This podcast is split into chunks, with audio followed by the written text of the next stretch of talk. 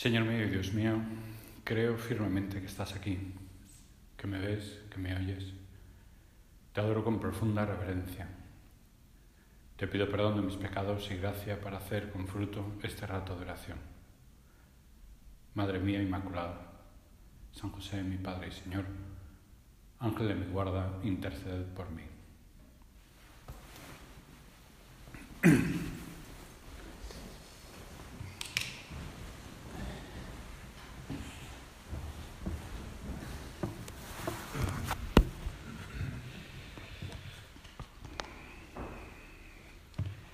Pues nada, un día más interrumpimos nuestro trabajo, el que lo haya empezado, ¿no? porque a lo mejor alguno... Eh, nada, broma. Eh, eh, algunos se ha levantado ahora ¿no? que, eh, el encargo o los deberes diversos para venir aquí a estar contigo, Señor, a hacer la oración. Y no tenemos que olvidar nunca ¿no? que eh, nuestro rato de oración, como su nombre indica, es venir a hablar contigo, a contarte las cosas, nuestras cosas. Pero es que acaso hay algo que tú no sepas de mí, ¿no? Podemos decirle al Señor, bueno, y se lo hemos dicho mil veces, ¿no? Si ya lo sabes. Bueno, la oración también es venir a estar con el Señor.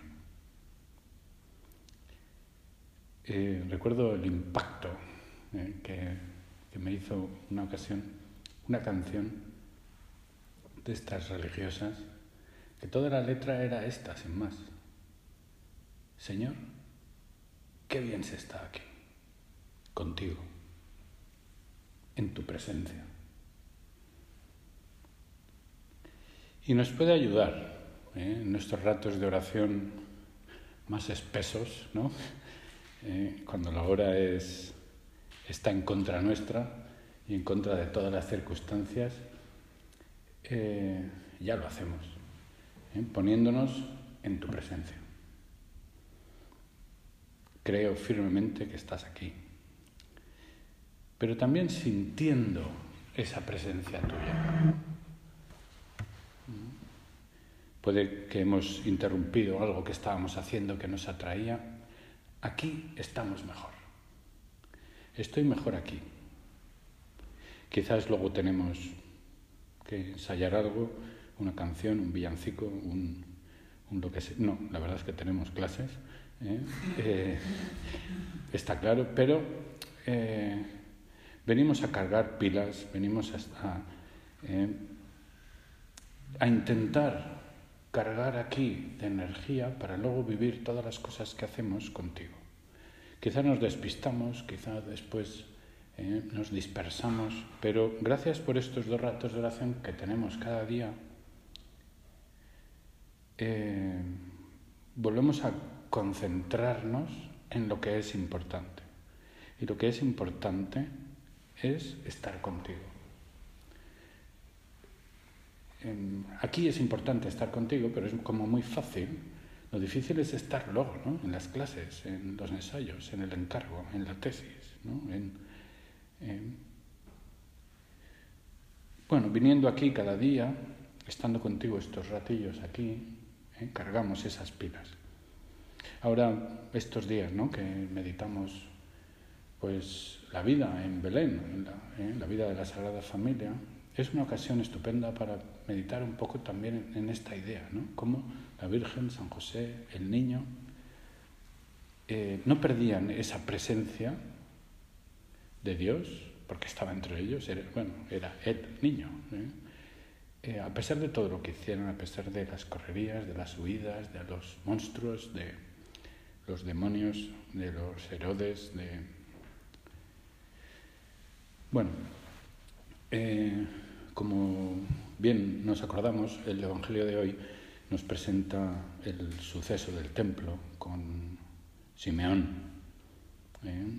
Van a presentar al niño y Simeón, ¿eh?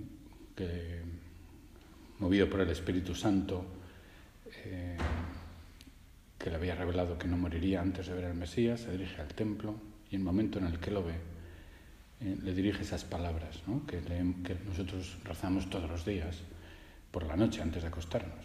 Ahora, Señor, puedes dejar que tu servidor muera en paz como lo has prometido, porque mis ojos han visto la salvación que preparaste delante de todos los pueblos, luz para iluminar a las naciones paganas y gloria de tu pueblo Israel. Es bonito porque precisamente durante estas últimas semanas hemos ido meditando todos los himnos que salen en el Evangelio de San Lucas. El de Zacarías empezamos, luego el Magnificat, que lo meditamos la semana pasada en nuestra oración. Hoy nos presenta el Evangelio de la Misa, el himno, bueno, la oración esta, o la reacción de... Y bueno, yo tengo una teoría, bueno, tengo muchas teorías, ¿eh? pero una teoría y que estoy absolutamente seguro de ella ¿eh? es que no es baladí que los tres himnos vengan en el Evangelio de San Lucas. Algo tiene que ver con que es el único Evangelio que la Virgen María aparece en su anunciación, en su nacimiento, los Reyes Magos. Bien, esto lo sabemos perfectamente y, ya lo consideramos hace unas semanas también, como San Lucas tiene algo misterioso. Pero bueno, los tres himnos vienen en el Evangelio de San Lucas, por lo tanto, eh, eh, la consideración en la que quería centrar la meditación de hoy era precisamente esta. ¿no? O sea, eh, bueno, tengo que contar una anécdota antes eh, para entender esta idea. ¿no? Y es, eh, recuerdo cuando estudiaba Sagrada Escritura que nos contaban, hablando del Magnificat, ¿no? pues una teoría interpretativa que decía que, bueno, pues que esto es realmente una tradición, o algunos decían que era una tradición que se había ido formando a lo largo de los siglos, de los siglos no, de los años, porque evidentemente esa elaboración no se improvisa, ¿no? Entonces la Virgen no tenía un discursillo de repente, ¿eh? sino que ahí se ve una influencia del himno de Judith y de no sé quién otra y de tal. Eh, bueno, es, es, como bastante evidente, ¿no? Podríamos decirle al exégeta listillo, esto ya lo sabemos, o sea, y ahora viene la idea, ¿no? Eh, porque estas son las cosas que meditaba la Virgen. Los, tres himnos, ¿cómo se transmitieron? Pues porque la Virgen meditaba esas cosas en su corazón. Ella estuvo presente cuando Zacarías circuncidaron al niño le pusieron el nombre, se abrió su boca y dijo lo que dijera. Ella escuchó y pronunció el Magnificat. Y y estaba presente consigo. Entonces, bueno, de esta actitud es la que me parece a mí que nosotros podemos aprender como dos cosas que nos pueden venir muy bien para nuestra oración. Y que pensaba hoy meditar un poquillo sobre ellas dos. Una es esa actitud de la Virgen de mirar, de estar atenta a las cosas que suceden alrededor. Y la otra, la de meditar, esto es algo que tiene su profundidad. ¿eh? Bueno, eh, Simeón eh, dijo esas palabras, ¿no? De ahora ves. Y el Papa Francisco, comentando este, este pasaje, decía: Ve al niño y ve la salvación. No ve al Mesías haciendo milagros, sino a un niño pequeño. No ve nada de extraordinario, sino a Jesús con sus padres. Es verdad que se lo dijo el Espíritu Santo, ¿no? pero bueno, esa, esa actitud de ver más allá, no quedarse solamente, es un niño y no, eh, y ve al Salvador. Todo el tema de la mirada y la mirada de la Virgen, la mirada nuestra en el Señor, es algo que pienso que nos vendría muy bien profundizar. Ahora estos días vemos un niño, un niño normal, vemos a sus padres. No, vemos mucho más. Vemos a nuestro Salvador. Cuando venimos aquí y estamos contigo, Señor, ¿Te miramos? ¿Te miro? La mirada hace mucho. Nuestro padre hacía la diferencia ¿eh? entre ver y mirar. ¿eh? Ver es que aparecen cosas, mirar es cuando ya me fijo en detalles, pero cuando venimos aquí a estar contigo, Señor, no es ni ver ni mirar. Es metaver, podríamos inventarnos una, una, palabra en alemán, pero yo no soy alemán. ¿eh? Es ver más allá, es ver la presencia, es sentir tu presencia, como empezábamos nuestro rato de oración. Pero, pero podemos ir más allá, no es solo la presencia, es, puede ser meta mirar, mirar más allá. ¿no? Es cuando venimos aquí a estar contigo, nos sentimos criaturas tuyas. Nos sentimos elegidos, creados para ti, con una misión súper especial.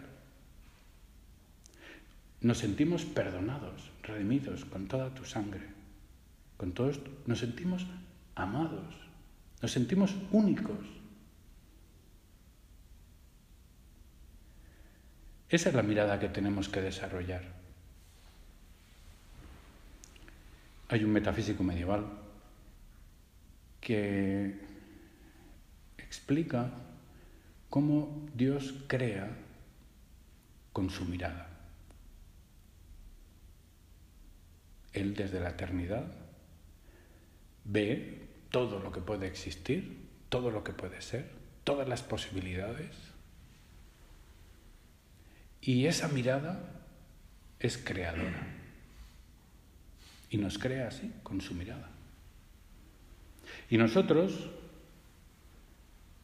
mirando, aquí se refiere a la contemplación, a la presencia, al conocimiento, pero mirando así, con ese meta-mirar, reconocemos en todas las cosas que nos suceden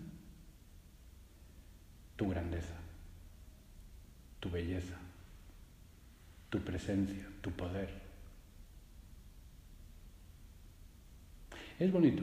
Él nos mira y nos crea. Nosotros le miramos y le reconocemos como creador. Y entonces este metafísico medieval en un momento determinado dice, y en un momento determinado se produce el cruce de las miradas. En el momento en el que nos sentimos que Dios nos está mirando y nosotros le miramos a Él. Bueno, eso es lo que queremos que sea, Señor, cada rato nuestro de oración. Cada momento de nuestra vida. Ese cruce de miradas contigo. Esto, si tuviéramos que decirlo en una palabra, pues yo elegiría la de intimidad.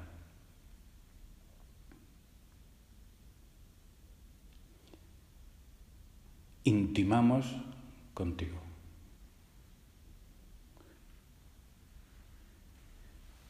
Hay un momento en el que el Padre, en la carta sobre la amistad, habla sobre la intimidad. Y es un punto que, bueno, pues lo hemos considerado, me parece que hace poco salía. Pero eh, si recuerdas, era cuando dice que la amistad, como el amor, del que es una expresión, no es una realidad unívoca. No con todos los amigos se da una igual comunicación de la propia intimidad. No son idénticas la amistad entre los esposos, la amistad entre padres e hijos, la amistad entre hermanos, entre colegas, y podemos añadir, o con Dios, la amistad con Dios. Y añade, en todas ellas habrá un espacio interior compartido que es propio de cada relación. Respetar esa diversidad en la manifestación de la intimidad no es falta de sinceridad o de profundidad en la amistad, sino todo lo contrario. Generalmente es condición para preservar la verdadera naturaleza de esa relación. La intimidad. ¿eh? Hay cosas que solo podemos hablar contigo porque nadie nos va a entender. Hay momentos en nuestra vida en los que lo hemos pasado muy mal.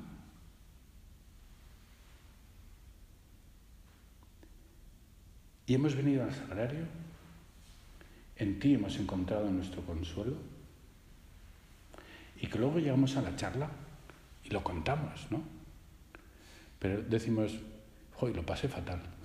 Pero, ¿qué significa? Lo pasé fatal. En cuanto hemos verbalizado ese suceso de nuestra vida, nos damos cuenta que, es, que no, que no, no es eso. Pero se lo decimos al Señor y Él nos ve cuando estamos en su presencia y Él nos entiende, Él sabe de qué hablamos.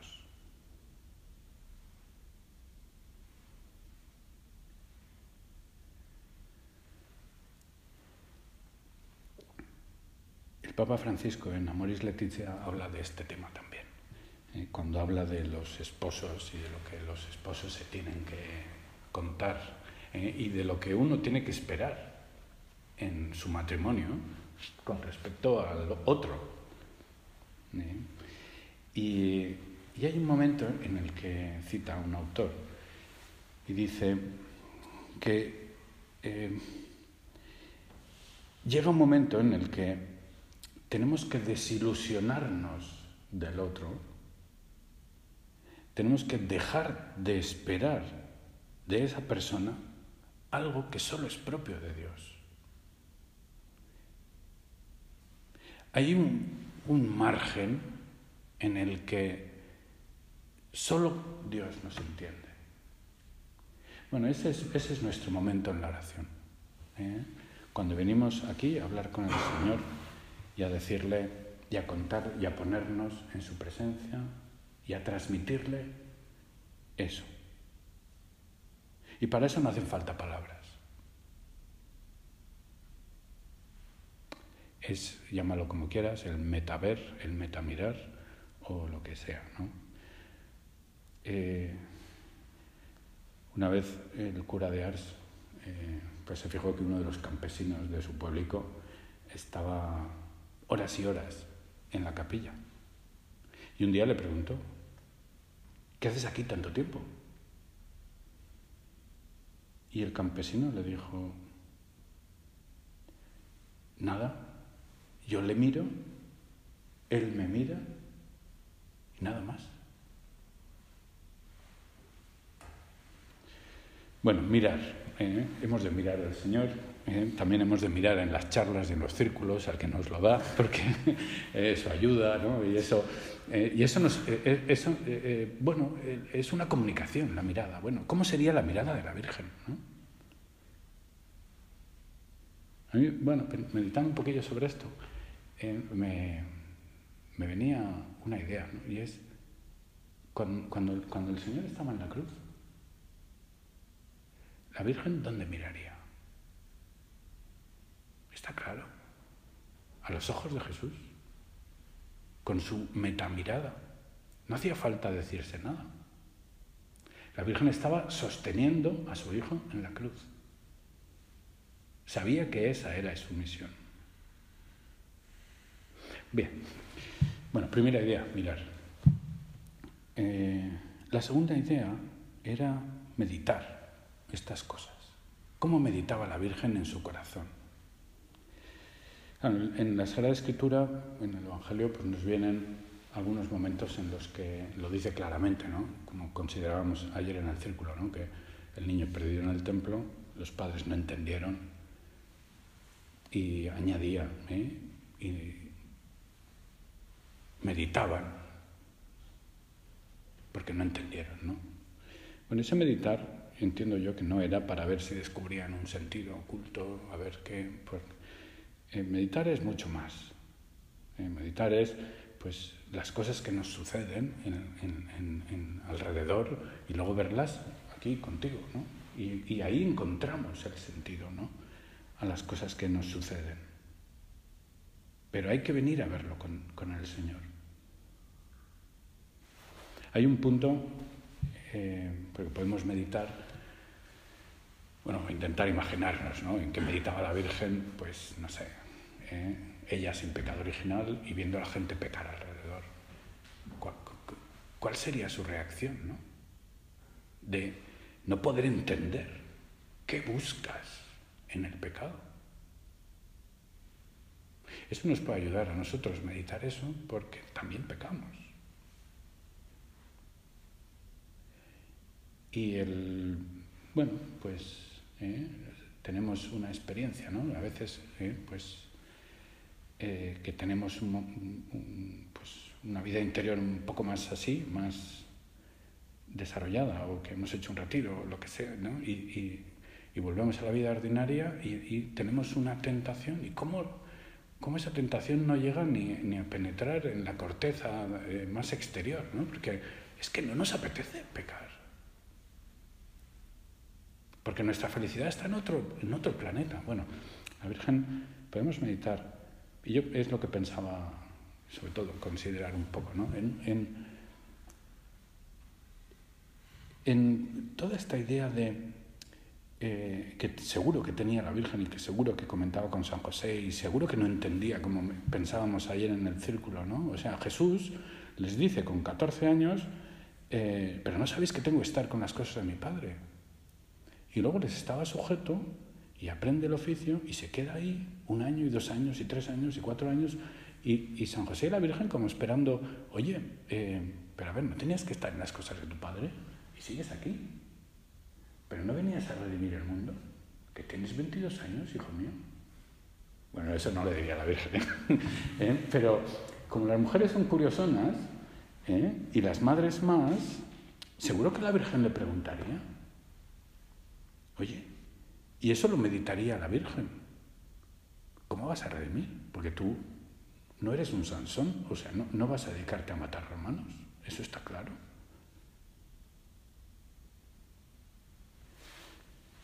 Bueno, Jesús seguramente le diría, ¿no? Pues, pues mira, ¿eh? pues efectivamente, ¿eh? estoy esperando a mi hora, ¿no?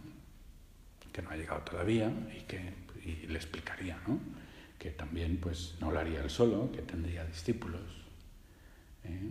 ¿Y cuántos? ¿no? Preguntaría a la Virgen, ¿no? Y le diría, bueno, pues doce, ¿no? Es un número redondo, ¿no? Y lo entendería perfectamente, ¿no? ¿Eh? Y podemos imaginarnos, ¿no? Cuando un día Jesús le dice, mira, ya he empezado a elegir discípulos, mañana vengo con tres, ¿no? Y entonces, y lo que pensaría la Virgen con la llegada de los elegidos, ¿no? y de repente entra Pedro, ¿no? un pescador diciendo palabrotas, gritando en voz alta, ¿eh? oliendo mal. Y la mirada, ¿no? María mira a Jesús, Jesús mira a María y le dice a la Virgen, esto es lo que hay, Madre mía, esto es lo que hay.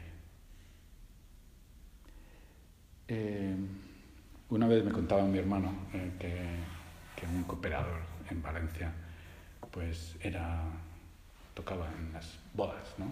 Entonces le contrataron en una boda y llegó a la boda con sus cacharros y tal y tal, y entonces él había hablado con el novio, ¿no? Pero cuando le vio a la novia, él era bajito, regordito, eh, un poco con la tez morena, y entonces cuando le vio a la novia, como se fue al novio y le dijo, este es el organista. Claro, se sintió ofendido, ¿no? entonces se, fue, estaban en medio del banquete ya. Y dice, miren, ningún problema, ahora mismo me voy, pero esto es lo que hay, esto es lo que hay. O sea, si quieren me voy ahora mismo, ¿eh? ahora, si quieren que me quede, voy a cobrar 300 euros más y me van a pagar por adelantado. ¿eh? Esto es lo que hay. Y a mí me ayuda ¿no? esta consideración, ¿no? cuando ¿eh? te chocas con tus debilidades, ¿no? es decirte, Señor, mira, esto es lo que hay. Esto es lo que hay. ¿Eh? Puedo poner más buena voluntad, pero mis limitaciones son mis limitaciones. Y la Virgen vería ¿no? las limitaciones de, Y además, luego, cuando, cuando huyeron todos como cobardes, ¿no? Y cómo tenía ella que recogerles. El Señor le había dicho ¿eh? que, que la redención del mundo se iba a extender por todo el mundo con sus elegidos, con sus apóstoles. ¿Y qué eran los apóstoles? Le había dado a ella la misión, ¿no? De ser la madre de todos ellos.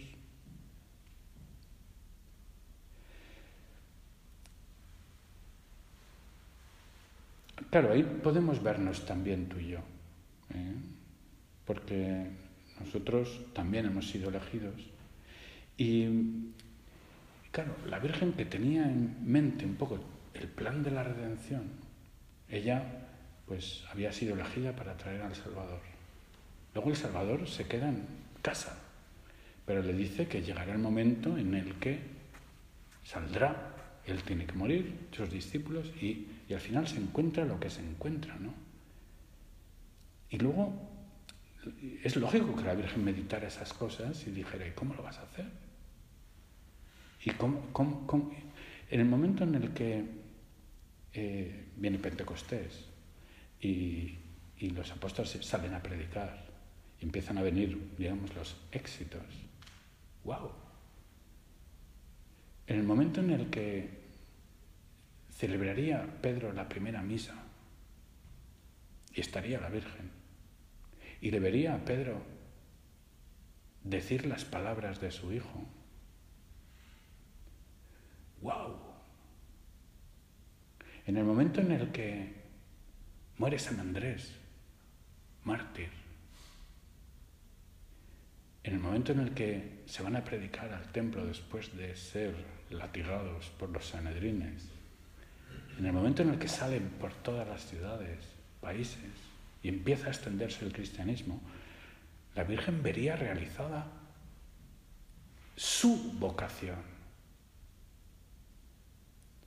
Porque su vocación era traer al Redentor y hacer la redención en el mundo. Allí un autor medieval, el mismo de antes, que habla de las tres navidades.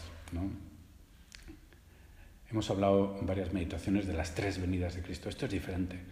La primera Navidad es la procedencia del Hijo del Padre. La segunda Navidad es el nacimiento.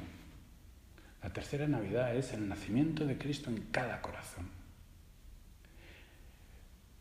La Navidad de la Virgen es la segunda y la tercera. Y ahí están los apóstoles y ahí estamos tú y yo. ¿Cómo miraría la Virgen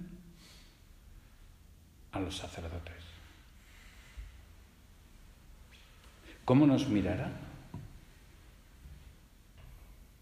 ¿Cómo nos cuidará? ¿Cómo velará por nosotros? Bueno, eh, no sé si habrá ayudado mucho todo esto, pero eh, si leemos el Magnificat, un poco con estas ideas, porque lo tenemos que leer de todas maneras, eh, nos, puede venir bien meditar por nuestra cuenta y sacarle puntilla, ¿no? pues, pues vemos, ¿no? Muchas manifestaciones de esa meditación de la Virgen. Sobre todo en la segunda parte del Magnificat, ¿no? La primera parte está clara, ¿no? Y, y ya lo meditamos la semana pasada, ¿no? ¿Eh? Pues has hecho maravillas en mí, has hecho eh, cosas grandes, pero luego continúa, ¿no? Su misericordia llega a sus fieles de generación en generación. Él hace proezas con su brazo, dispersa a los soberbios de corazón, derriba el trono de los poderosos. Y seguro que se acordaba de Herodes ahí, ¿no? y de lo que fue de él. O de los sacerdotes que le crucificaron a Jesús y cómo luego se convertían como rosquillas y se darían golpes de pecho y se rasgarían sus vestiduras por lo que habían hecho, ¿no? Cómo derriba el trono de los poderosos, cómo enaltece a los humildes, los pastores, los apóstoles, esto es lo que hay. Nosotros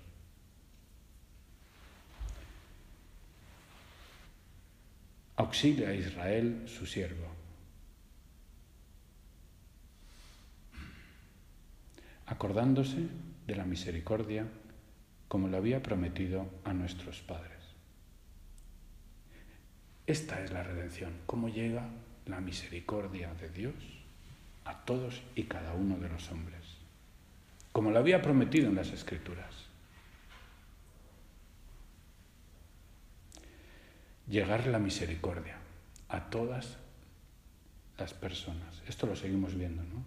Y últimamente, eh, pues que tenemos esta pandemia que nos circunda, ¿eh? Y cómo vemos ahí esos samaritanos anónimos, muchos de ellos por Cristo.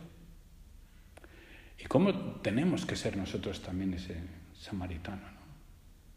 Esto lo recordaba recientemente un personaje histórico de este siglo y del pasado, que es la reina de Inglaterra, que decía, continuamos inspirándonos en la solidaridad de los extraños y descubrimos consuelo al constatar que aún en las noches más oscuras hay esperanza. Bueno, eh, nos estamos preparando para el sacerdocio, esta es nuestra misión, ¿eh? hacer su misericordia en el mundo, a todos los hombres. Y nos pueden ayudar estas dos actitudes, mirar y meditar. Le pedimos ayuda a la Virgen.